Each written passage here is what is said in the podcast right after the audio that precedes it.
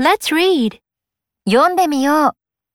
レッツリピートで学習した表現を文で確認しよう。 This is my brother.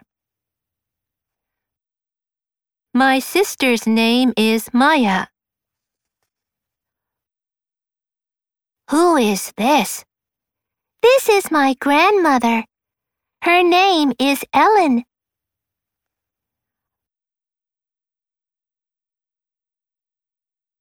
What's your father's name? His name is Ken.